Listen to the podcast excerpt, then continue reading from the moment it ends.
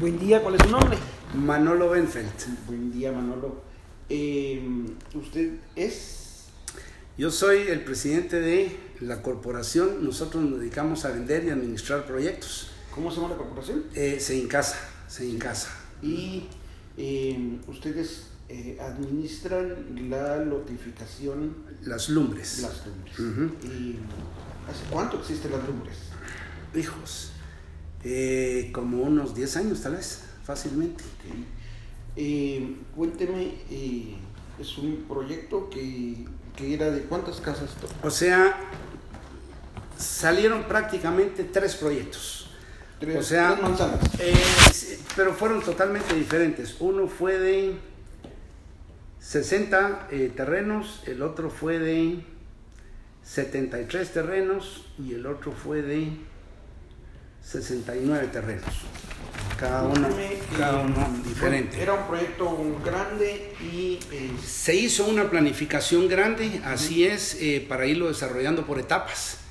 El, eh, el primer problema que se encontró ahí en ese, en ese lugar fue el agua, o sea, agua muy ferrosa, eh, profunda, ¿verdad? Y a raíz de eso, pues se paró y no se siguió desarrollando. Este es eh, pues un grupo de, de- de empresarios que compraron, que compraron el, eh, los terrenos, gracias, que compraron los terrenos y de ahí se hizo una división de la cosa común. Eh, estoy haciendo esta aclaración precisamente por la siguiente pregunta que puede venir con relación a la municipalidad. El, eh, todo esto se realizó totalmente dentro de la ley, una división de la cosa común, no se necesita le- pedirle permiso a nadie para hacerlo. Se desarrolló y todo lo que son las áreas verdes, calles y todo, se quedaron como una asociación en cada una de estas, de estas divisiones. eh, algunos vecinos dicen que les vendieron el- la idea de que era una residencial. Bueno, es una residencial, o sea, cada, cada lote tiene su número de finca, folio y libro, precisamente tiene una, una entrada a cada una de las manzanas como para que fuera algo, algo, llamémosle, pequeño y reducido, para que cada quien pudiera hacer así, y la, las calles y todo se dejó como asociación, porque la idea es que los vecinos se hicieran cargo de esto, cosa que a la fecha no ha sucedido todavía, pero el, eh, pues algunas, llamémosle, una de las manzanas está bien organizada, las otras no mucho, no hay mucha construcción, entonces como que la gente no muy quiere, no quiere hacerse cargo de las cosas, pero así fue como se planificó, se planificó esto. El, eh, hace un tiempecito el pozo de agua empezó a molestar, empezó a molestar en el sentido de que los, ¿Mm? sí, empezaron, empezaron a bajar los niveles, o sea, los niveles freáticos han estado bajando en toda Guatemala. Se bajó la bomba prácticamente hasta el tope, se logró ganar un poco de tiempo con eso. Nos volvió a dar problema, entonces a raíz de eso se tuvo que contratar una empresa para que profundizara el pozo.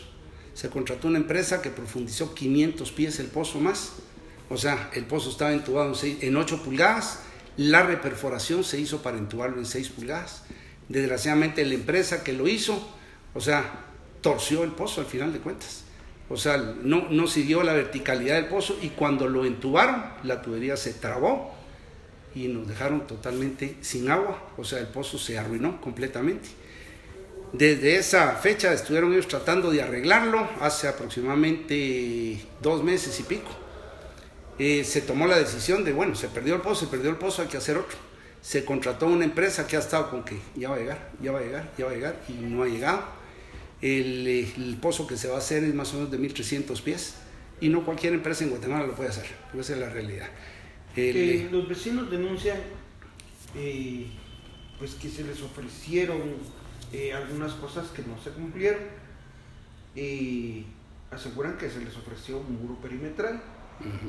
¿Qué me puede decir usted al respecto? O sea que es totalmente falso. O sea, en cada una de las negociaciones que nosotros hacemos, en los contratos se pone específicamente qué es lo que nosotros estamos ofreciendo para evitar ese tipo de cosas. O sea, somos por más de 36 años desarrolladores, ya conocemos exactamente qué es lo que sucede en todos los proyectos. Hay proyectos bien populares que incluso una gente nos vino a pedir que dónde estaban las canchas de tenis. Así de, así de claro. Entonces, normalmente sí ponemos en cada uno de los contratos exactamente qué es, qué es lo que estamos ofreciendo para que no hayan problemas. Aquí se les ofreció las calles eh, empedradas o adoquinadas, drenajes, agua, luz, y eso fue lo que, se, lo que se hizo. El problema que se tiene actualmente es el agua, que esperamos a corto plazo poderlo, poderlo solucionar. Entonces tampoco garita de acceso. No, tampoco se ofreció garita de acceso en ninguno de los lados. Sin embargo, sí se les mandó a poner una, una, medio talanquera en algún momento que la comunidad lo solicitó a raíz de, las, de la violencia que, es, que hay en las vecindades. Ok. Em, al consultarle a la comuna sobre el registro de, de esta notificación, de esta residencial, ellos dicen pues que no tienen, eh, que lo tienen pues como, como un lugar privado. Entonces no como una notificación, que me puede decir al respecto? Bueno, sí es un lugar privado, definitivamente. Ahora, de que está registrado y que está registrado en catastro municipal, está registrado en catastro municipal. Eh, de hecho,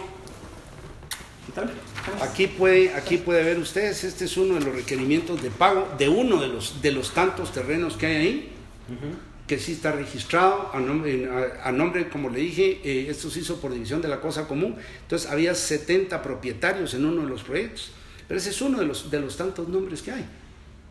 O sea, sí se hizo la, notificación a la municipalidad en su momento, se hizo la notificación a, a DICABI, y, eh, o sea, tanto a la municipalidad como a DICABI, y lógicamente en el registro de la propiedad, cada uno de estos es un terrenito que sí está registrado.